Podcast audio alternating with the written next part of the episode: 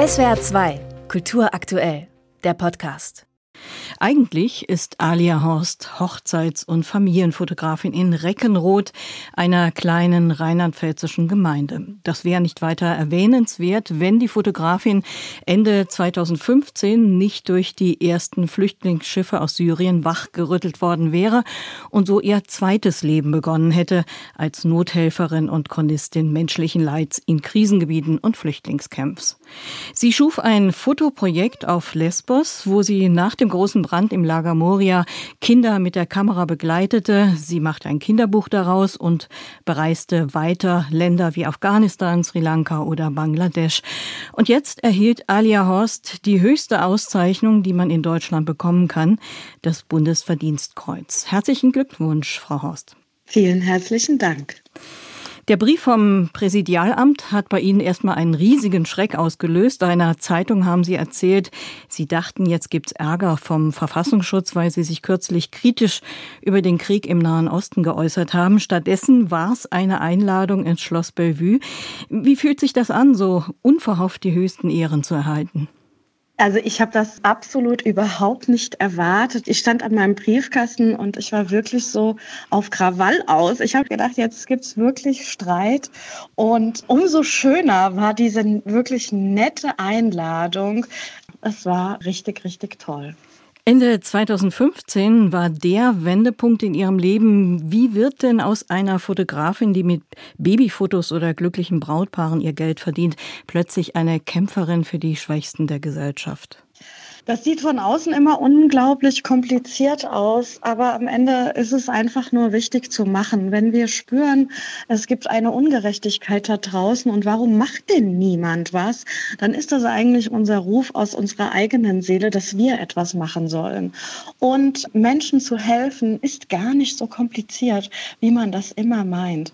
Ich bin in Moria damals angekommen, konnte sehr schlecht Englisch, ich hatte keinerlei Erfahrungen damit, aber ich konnte konnte den Menschen sehr helfen, weil trösten, jemanden in den Arm nehmen, jemanden die Hand halten, jemanden eine warme Decke oder eine Wärmflasche machen, das kann wirklich jeder. Ihre Bilder aus dem Lager Moria auf Lesbos zeigen das menschliche Leid oft aus der Sicht der Kinder. Sie haben ja auch ein Buch für Kinder daraus gemacht, auch in Bangladesch oder Afghanistan sind es immer wieder Kinder, die Sie porträtieren. Weshalb gerade Kinder?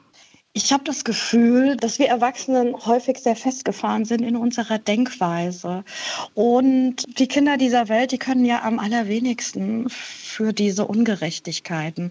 Und dennoch steckt in diesen Kindern eine unfassbare Weisheit. Zu glauben, dass die Kinder von diesem Unrecht, was ihnen angetan wird, ob jetzt in Bangladesch, wenn sie arbeiten müssen, oder in Moria, wenn sie in einem Elendscamp eingesperrt sind, dass die Kinder das gar nicht mitbekommen, dass sie vielleicht das nicht spüren, was ihnen angetan wird. Das ist ein absoluter Trugschluss.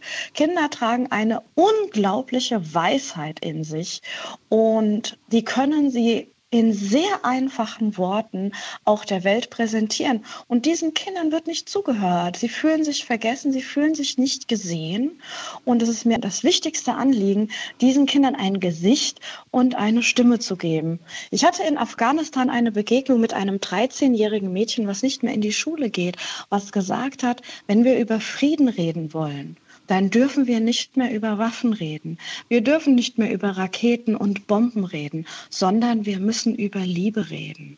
Aus Ihrer Arbeit als Fotografin in Krisengebieten ist inzwischen auch ein Verein entstanden, Alia e.V. Was ist das Ziel von Alia?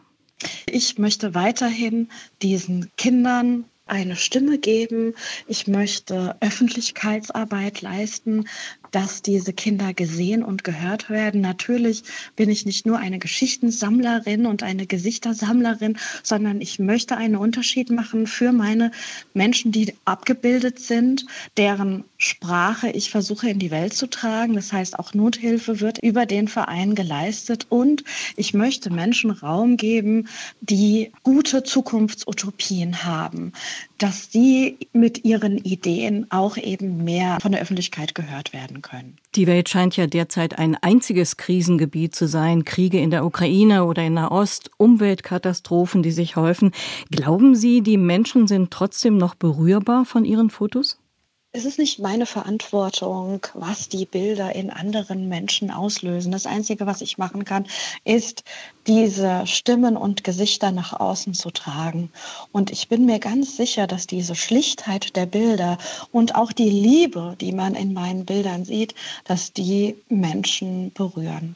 Ihre Bilder zeugen von Empathie. Sie kommen leidende Menschen oft sehr nah. Wie schwierig ist es da, eine professionelle Distanz zu wahren, um nicht selber von all dem Leid überrollt zu werden? Das ist nicht immer so einseitig, wie das von außen aussieht. Also wenn ich mit Menschen in Berührung gehe, dann finde ich das überhaupt nicht professionell, sich abzugrenzen, sondern es ist mein purer Ernst, diesen Menschen helfen zu wollen, und zwar von ganzem Herzen. Und überall da, wo Leid ist, ist ja auch Hoffnung. Wenn mir ein 13-jähriges Mädchen in Afghanistan, was eingesperrt ist, was nicht zur Schule gehen kann, sagt, wir müssen über Liebe reden, dann hat es eine Tragik und einen Schmerz, natürlich. Aber da ist auch ganz viel Hoffnung. Und wie schaffen Sie den Sprung von Ihrem Einsatz in Krisengebieten zurück in Ihr beschauliches Reckenrot mit dem Fotostudio für Hochzeitspaare? Das ist tatsächlich häufig nicht so einfach. Ich bin ja auch zur Bundesverdienstkreuzverleihung nur mit vier Stunden Schlaf angekommen. Ich bin mit dem Nachtzug aus der Ukraine direkt nach Berlin gefallen und ganz oft ist das ein großer Kulturschock. Aber es ist ja so, dass diese schönen Dinge, Hochzeiten und glückliche Familien, das ist ja die Welt, die ich mir wünsche. Und zwar nicht nur für die Familien hier in Deutschland, sondern eben auch weltweit. Von daher ist das gar nicht so weit voneinander voneinander entfernt, wie man manchmal glaubt. Die rheinland-pfälzische Fotografin Alia Horst hat das Bundesverdienstkreuz für ihr Engagement in Krisengebieten bekommen und sie will weiter den vergessenen Menschen in Flüchtlingslagern oder in Krisengebieten ein Gesicht geben und einfach helfen. Wer mithelfen will, der kann das über ihren Verein Alia e.V. Vielen Dank für das Gespräch, Frau Horst. Vielen Dank Ihnen. SWR 2 Kultur aktuell. Überall, wo es Podcasts gibt.